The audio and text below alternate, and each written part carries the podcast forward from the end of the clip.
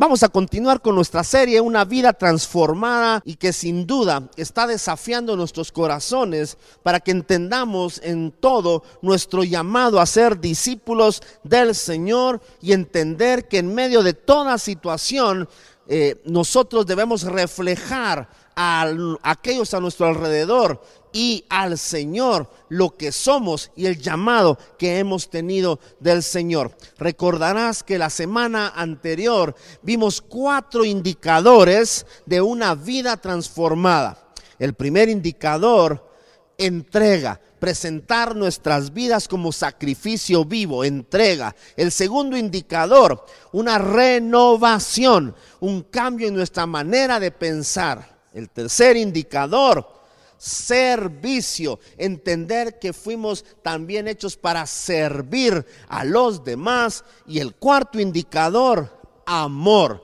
Todo lo que hagamos debemos hacerlo con amor y servirnos también por amor los unos a los otros y llevar el mensaje de las buenas nuevas del reino y la manifestación del poder de Dios con amor a nuestras comunidades. Hoy vamos a ver otros indicadores de una vida transformada y que sin duda también van a desafiar nuestra vida y van a desafiar nuestro corazón para llevarlo a la acción. Quiero pedirte entonces que podamos orar y decirle, Señor, hoy abro mi entendimiento, mi corazón, dispongo mi vida para pedirte por el Espíritu Santo, que tu palabra caiga en buena tierra, pero que me desafíe a un cambio, que me desafíe a la acción y que tu palabra sobre todo, Señor, more abundantemente en mi vida para que pueda ser impulsado a seguir viviendo para ti. En el nombre de Jesús, amén y amén.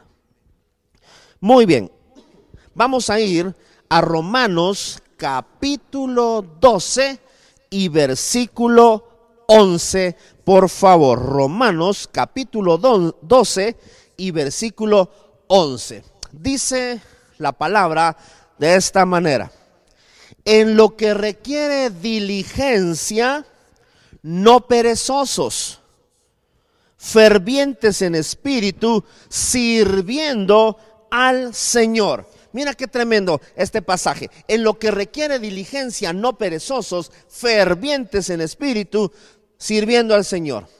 El quinto indicador de una vida transformada es diligencia.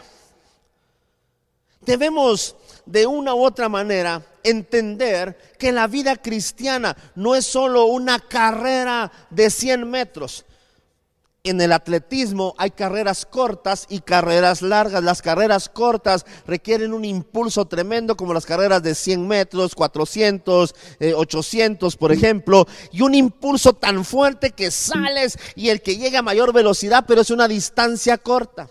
Pero en las carreras mucho más largas, como la de los 10 mil metros, y no digamos una media maratón o una maratón completa, se necesita diligencia, perseverancia. La vida cristiana no es una carrera corta, es una maratón que necesita tu diligencia, tu perseverancia, tu constancia, tu fuerza.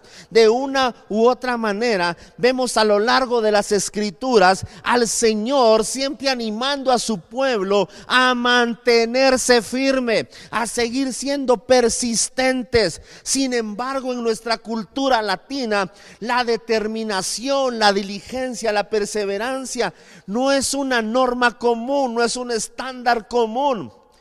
Muchos cristianos necesitan ayuda para entender cómo su discipulado, cómo el discipulado de Cristo en sus vidas les debe llevar a ser diligentes y persistentes. Es, es tremendo entender que esa perseverancia, esa diligencia y esa determinación requiere paciencia, requiere confianza, requiere esperanza. Pero involucra también una labor de, los hijos de Dios, de liderazgo, una labor de aquellos que están al cuidado de la grey, de, poder eh, atender y cuidar, impulsar el corazón de los creyentes a no desmayar en su fe y a mantener constancia en su vida cristiana en medio de las situaciones de cada día. Así que es importante entender que en medio de una cultura que obsesionada por lo rápido, por lo instantáneo,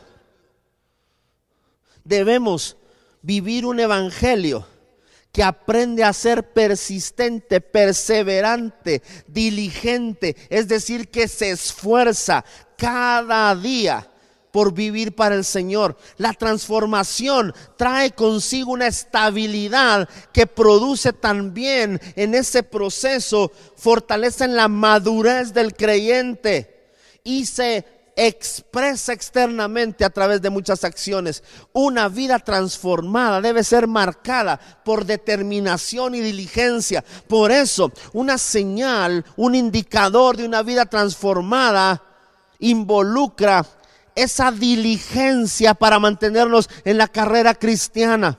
Por eso vemos en muchas ocasiones a mucha gente poniendo su fe en Jesús, buscando de Dios en, su necesidad, pero que muy fácilmente se alejan de Dios. Esta pandemia, esta situación que estamos viviendo, vino a traer luz de aquellos que estaban siendo diligentes y persistentes y aquellos que solo estaban corriendo una carrera corta.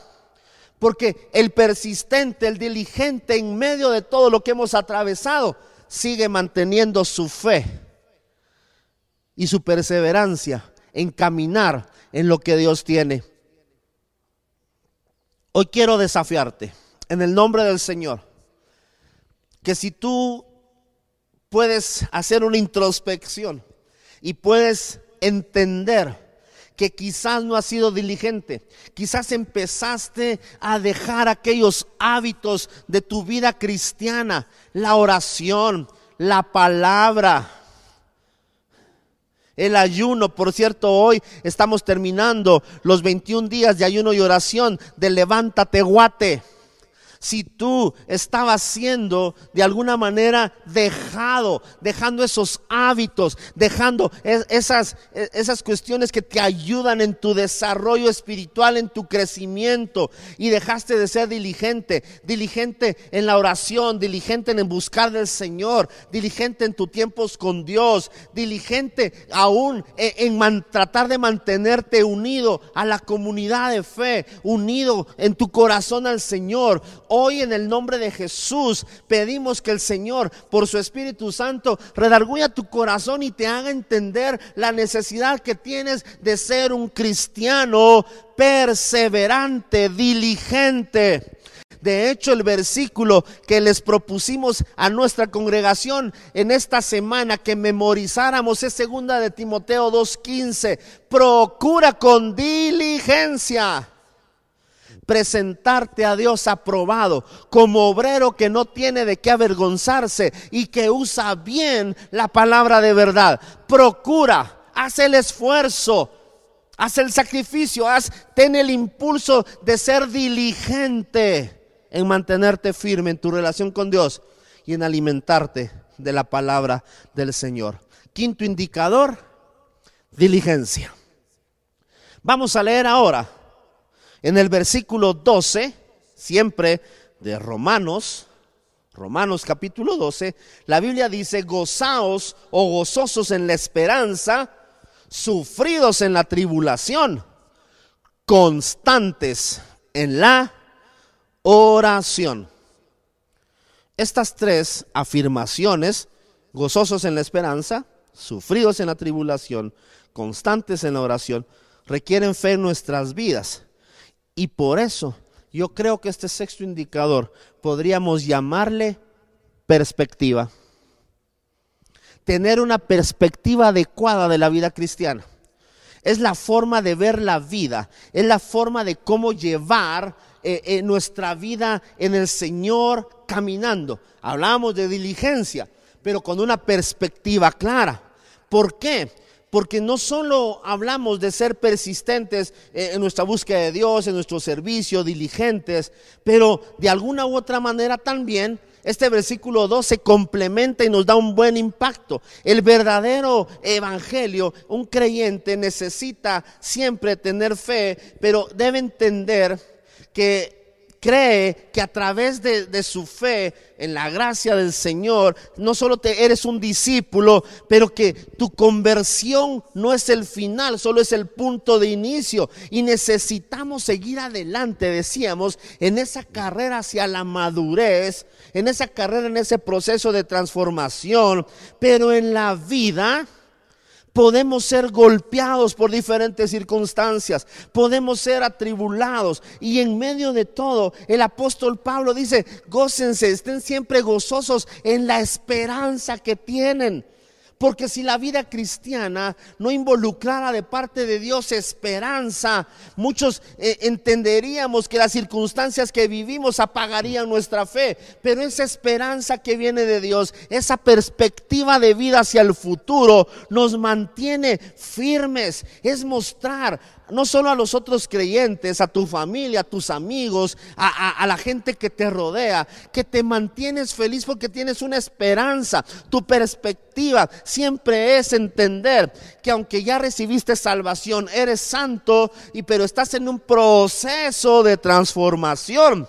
Sigues vigente en tu esperanza hacia el futuro, no decaes por lo que las noticias dicen, porque el Wall Street bajó, porque si la vacuna llega o no que si los índices e-, económicos en Guatemala, si el desempleo y lo otro, muchos pueden vivir sin esperanza, pero la esperanza que viene de Dios va por encima de todo ello y necesitas fe, sufridos en la tribulación, en medio de la prueba que te golpea.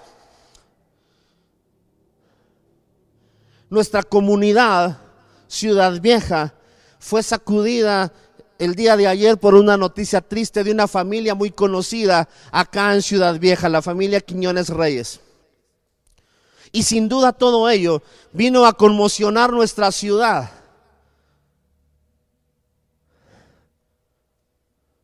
Sufridos en la tribulación, gozosos en la esperanza.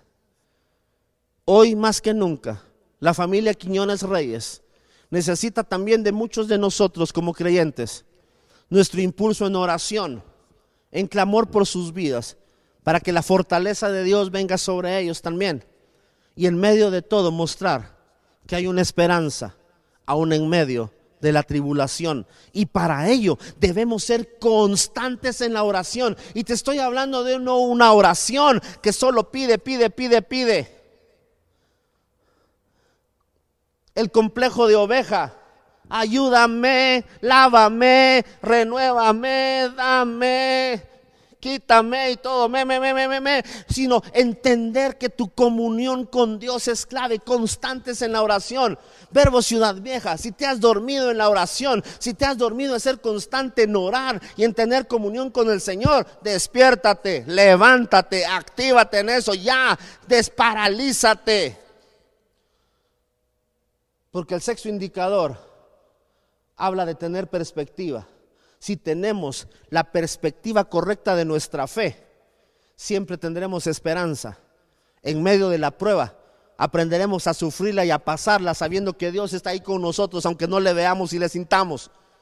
Y vamos a ser constantes en la oración. Y aunque la vida parezca difícil, en el Señor podemos seguir adelante. Una perspectiva correcta de la vida. No permitas que cuando viene la prueba o la tribulación se apague tu fe. Le des la espalda al Señor y a tu familia en la fe y te alejes del Señor y busques salidas y escapes donde no tienes que buscarlo. En medio de todo, el apóstol Pedro dijo, echen su ansiedad sobre mí. Jesús dijo en Mateo, están cansados y trabajados, vengan, yo les haré descansar. Pero nunca el Señor te deja solo pero tienes que tener una perspectiva correcta. Nuestro mundo actual demanda cristianos que tienen una perspectiva correcta de la fe y, un, y alguien que tiene una vida transformada, tiene una perspectiva correcta. Sé que hay mucho que ahondar en este tema, hay mucho que poder ampliar, pero solo te lo dejo allí para que medites. Tienes que tener una perspectiva clara de hacia dónde vas, quién eres y cómo debes vivir. El séptimo indicador nos va a llevar a leer una buena porción de la escritura. Siempre en Romanos capítulo 12, desde el versículo 13 en adelante. Vamos a leer alrededor de unos ocho versículos, pero es importante que leamos la palabra. Vamos a ir desde el 13 hasta el versículo 20, por favor. Leámoslo juntos. Compartiendo para las necesidades de los santos, practicando la hospitalidad. Bendecid a los que os persiguen. Bendecid y no maldigáis. Gozaos con los que se gozan. Llorad con los que lloran unánimes entre vosotros, no altivos, sino asociándonos con los humildes. No sean sabios en su propia opinión. No paguen a nadie mal por mal. Procurad lo bueno delante de todos los hombres. Si es posible, en cuanto dependa de vosotros, estad en paz con todos los hombres. No os venguéis vosotros mismos amados míos, sino dejad lugar a la ira de Dios, porque escrito está, mía es la venganza, yo pagaré, dice el Señor. Así que, si tu enemigo tuviere hambre, dale de comer. Si tuviere sed, dale de beber. Pues haciendo esto, ascuas de fuego amontonarás sobre su cabeza. El séptimo indicador, si pudiera ponerle una palabra corta, le llamaría comunidad. Debemos entender que somos una comunidad de fe. Y por eso e, el grueso de este Romanos 12 trata de cómo debería ser la relación y el trato los unos con los otros se nos da un modelo para permanecer de una u otra manera conectados cerca los unos de los otros. El mensaje apunta a que necesitamos compartir, ser hospitalarios, bendecirnos, llorar, eh, buscar la paz, saciar a los que tienen hambre, a los que tienen sed, tratar de, ser recíprocos en cuidar nuestras necesidades, ¿Por qué? Porque es allí donde se manifiesta ese amor de Dios en la transformación. Pero llega un momento también en que va más allá de solo nuestra familia en la fe, los que hemos creído en Jesús, implica también amar a nuestra comunidad, amar Ciudad Vieja, amar Antigua, amar Jocotenango, Alotenango, dueñas, eh, pastores, Zacatepeques, nuestra amada Guate. Necesitamos también reflejar ese amor de Dios a nuestra comunidad y esforzarnos también por llevar esa bondad y misericordia de Dios a otros que tienen necesidad. Vivimos en un lugar llamado comunidad que tiene límites geográficos tiene un nombre. Ciudad Vieja, Jocotenango, Pastores, San Lucas, Dueñas, Alotenango, etcétera, Guatemala. Pero puedo decirte algo. Siempre hay ciudadanos en nuestra comunidad que necesitan de un toque de Dios, que necesitan una manifestación del amor de Dios. Muchos hoy por hoy andan diciendo cómo se deben gastar los impuestos, qué deben subir o bajar, por qué hicieron esto, por qué hacen lo otro. Deberían reparar tal carretera, debería de hacerse tal cosa, debería construirse aquello, debería hacerse otra cosa. Pero nosotros como hijos de Dios tenemos una oportunidad única para poder brillar en nuestra comunidad, para que Jesús sea llevado a nuestra comunidad. Quizás tu vecino tiene una necesidad. Quizás eh, alguien de tu cuadra tiene necesidad. Quizás alguien a tu alrededor tiene necesidad.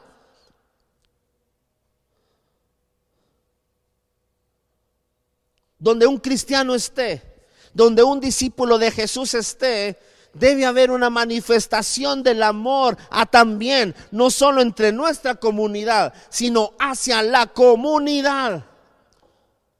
Quizás gente que está sin esperanza, llorando por la crisis, porque lo hay. Gente que no tiene trabajo, gente que quizás no tiene alimento, gente que quizás está pasando una situación eh, difícil. Pero debemos aprender a compartir de lo que Dios nos ha dado. Quizás hay limitantes de proximidad física por la situación que estamos atravesando.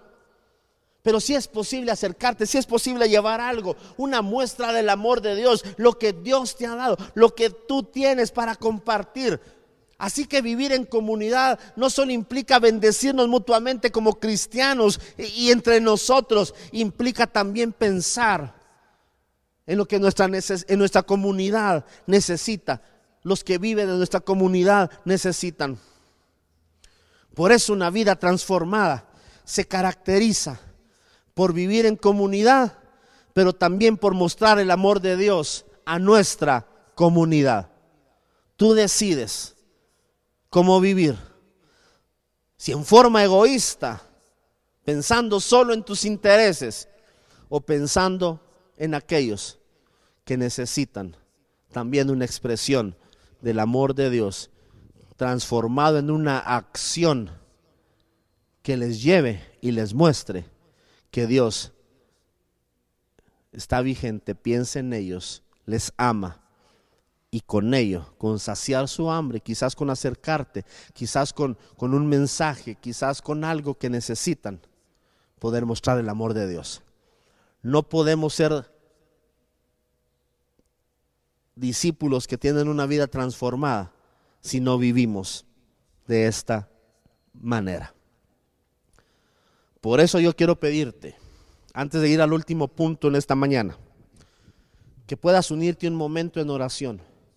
Ya lo hablaba hace un momento. Señor, como comunidad, como ciudad vieja y hermanos que aunque son de otros lugares fuera de ciudad vieja, unidos a nosotros hoy, oramos por cada familia, por cada miembro de nuestras ciudades, aquellos, Señor, que conocemos, que no conocemos que están pasando tiempos difíciles y de crisis. Señor, abre nuestros ojos para ver la necesidad de aquellos que nos rodean. Que podamos tener esa mirada como la que tuviste Jesús. Cuando te paraste, viste a las multitudes y tuviste compasión de ellas. Señor, que los cristianos en cada comunidad tengan una visión de compasión para aquellos que necesitan, Señor, ser bendecidos, ser impulsados a buscar a Dios, pero no de una manera tradicional en, en, el evangelismo, sino de una manera en la que podemos llevar un evangelismo según cada necesidad quizás de aquellos que no te conocen. Te pedimos, Señor, que nos des ojos de amor, de misericordia, de compasión y que como creyentes, en medio quizás de nuestras propias carencias, en medio quizás de nuestras propias necesidades, no nos olvidemos de la gente a nuestro alrededor. Te lo pedimos, por favor. Y también oramos por la familia Quiñones Reyes, para que en este tiempo tú puedas fortalecer sus corazones. Tú puedas traer esperanza donde no la hay. Tú puedas traer, Señor, eh, un amor tal que llene sus corazones. Que aunque las palabras no pueden expresar, razonar lo que pudo haber pasado, tú puedas manifestarte allí, en su dolor, en su tristeza, en su congoja, en su desesperación por lo que están viviendo puedas cubrirles con tu amor. Te lo pedimos por favor, en el nombre de Jesús. Amén y amén. quiero llevarte al último versículo de Romanos 12, el versículo 21. Dice así, no seas vencido o conquistado por el mal, sino vence con el bien el mal. Mira qué tremendo, no seas conquistado por lo malo o vencido por el mal, sino vence el mal con el bien. O otras versiones dicen, vence con el bien el mal. En otras palabras, es entender que sin importar tu ubicación, donde vives, etcétera, tú puedes ser alguien que en medio de todo debe no ser conquistado por lo malo. El mal nos tienta, hasta puede burlarse en un sentido de nosotros, o en los momentos de debilidad,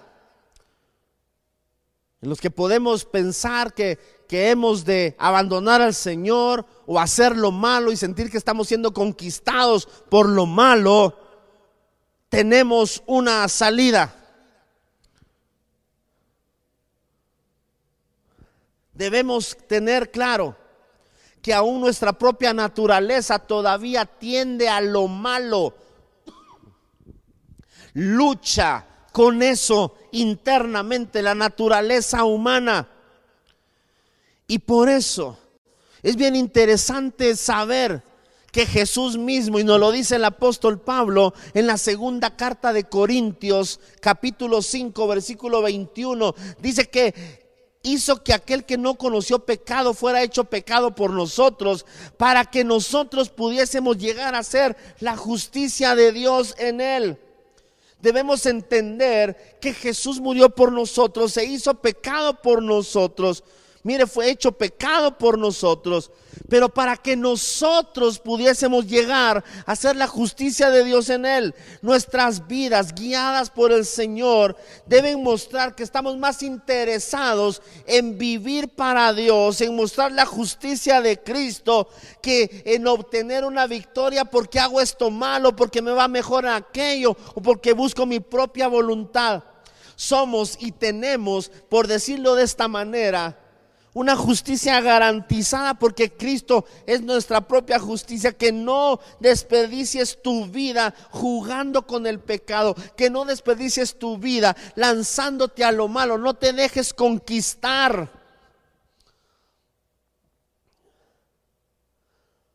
¿Y cómo se vence el mal? Con el bien.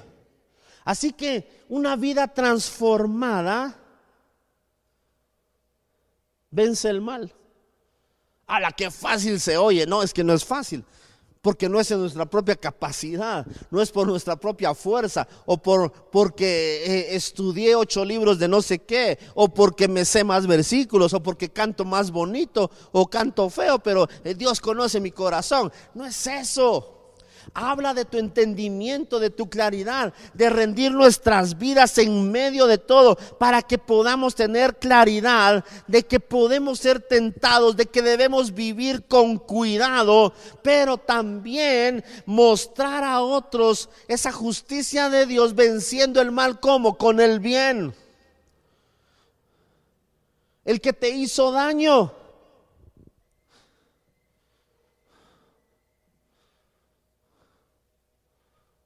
El que te ofendió, el que pasó esto, el que pasó aquello. No se vence el mal haciendo más maldad.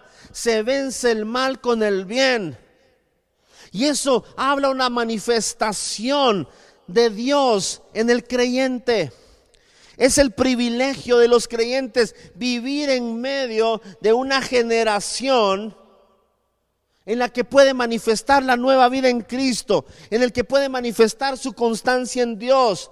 Pero también debemos llevarles a entender, sin duda, que no podemos preguntarnos, ¿cómo puedo hacer yo esto? Sino, ¿cómo puedo manifestar esa bondad de Dios, ese conquistar lo malo para vencerlo, para que no gobierne nuestras vidas? En primer lugar, poniendo tu fe en Jesús, viviendo para el Señor, siendo un discípulo, alguien constante, alguien perseverante. Y ese es el reto. Por eso no se trata de nosotros, se trata de Él en nosotros y la obra del Espíritu Santo en nosotros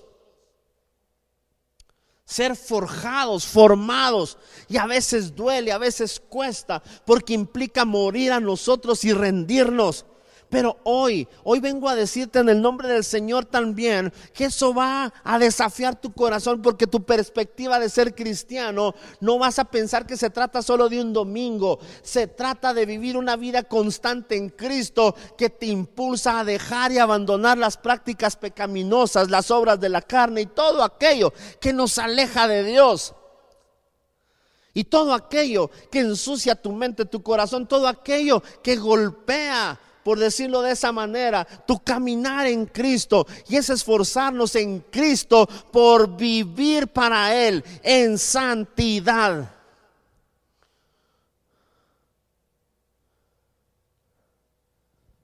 Como un estado interno de paz con Dios que te hace decirle, Señor, hoy en este día, si he pecado contra ti, o si he hecho esto, si me ha pasado esto, te pido perdón. Así que vamos a terminar esta reunión. Pidiéndole al Señor que si hay alguien acá que necesita rendir su vida al Señor y pedirle perdón a Dios por sus pecados y reconocer que Él murió en la cruz y derramó su sangre para redención